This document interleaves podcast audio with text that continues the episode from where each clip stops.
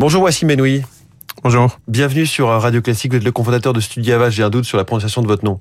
C'est parfait. C'est parfait, parfait. Euh, bienvenue sur Radio Classique. On dit que Studiava, dont vous êtes le cofondateur, c'est le Tinder de l'orientation euh, scolaire ou professionnelle. C'est vrai, ça vous va comme appellation? Ça nous va très bien. C'est le petit drapeau avec lequel on repart quand on présente notre projet. Ça parle tout de suite, surtout aux jeunes.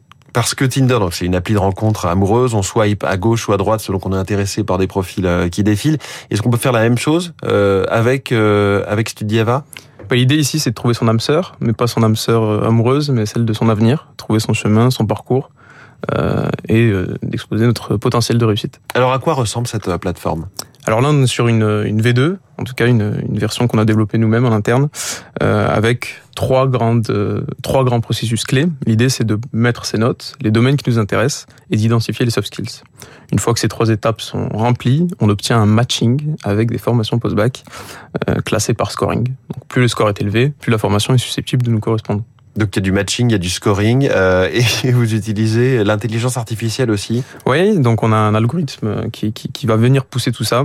L'idée est d'aller encore plus loin par la suite euh, pour vraiment faire du machine learning.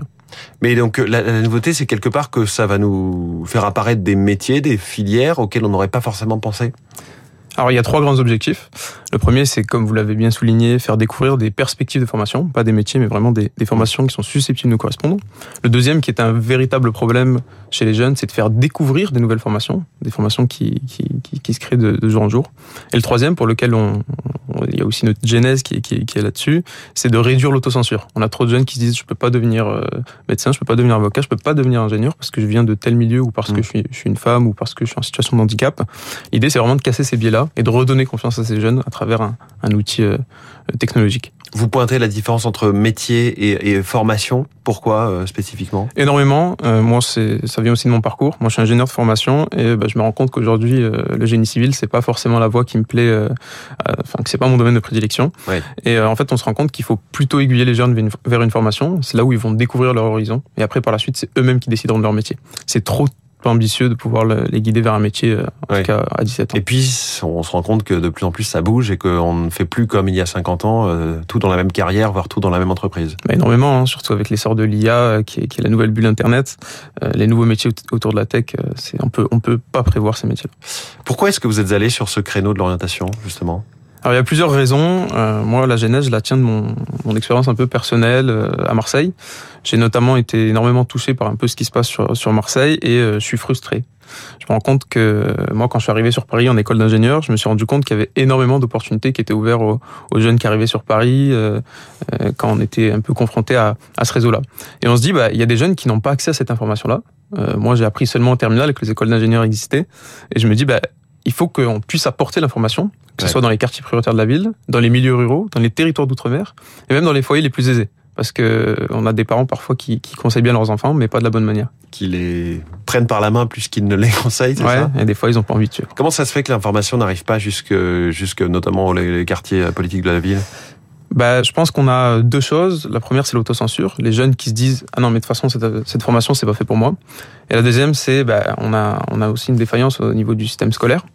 Euh, on a des profs qui sont débordés et qui n'ont pas le temps d'allouer cette, cette fameuse heure qui est, qui est dédiée à l'orientation. Mmh. Donc on a des jeunes qui, qui finissent par, par aller s'informer eux-mêmes et qui ne le font pas du tout. Comment est-ce que vous comptez déployer Studi Ava largement?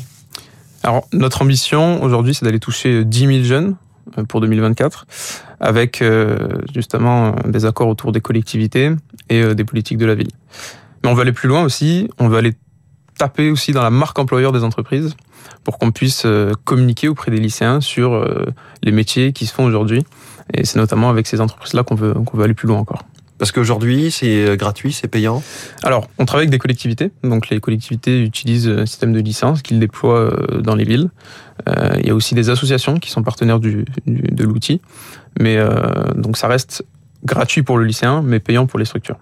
Euh, vous, vous êtes lauréat à French Tech. Qu'est-ce que ça signifie? Qu'est-ce que ça implique? Ça implique qu'on nous fait confiance pour déployer nos actions, qu que notre impact a du sens, même si l'orientation a souvent été délaissée, et qu'on qu va essayer d'aller plus loin en tout cas.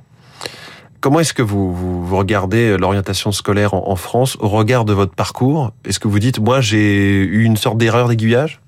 Alors, je dirais pas que j'ai eu une erreur d'aiguillage, je dirais que hum, je suis bien retombé sur mes pattes parce que je suis allé, je suis allé challenger un peu les gens, je suis allé leur poser des questions. Mais c'est pas le cas de tout le monde et on n'a pas forcément les bonnes personnes en mmh. face de nous à chaque fois. Le fait d'être ingénieur, ça permet aussi quelque part une forme de flexibilité dans sa tête de pouvoir trouver une autre solution pour soi-même. Bah, ce que je dis souvent aux jeunes, c'est que hum, il faut faire attention, même dans les écoles d'ingénieurs, on essaie de choisir la voie la plus généraliste possible quand on ne sait pas ce qu'on veut faire, ce qui nous permet, comme vous dites, de retomber un peu sur nos pattes. Il y en a qui font une erreur, c'est euh, d'aller dans quelque chose de très spécialisé, que ce soit dans les écoles d'ingénieurs ou autres. Et au final, bah, c'est très compliqué de refaire ce rétro-pédalage.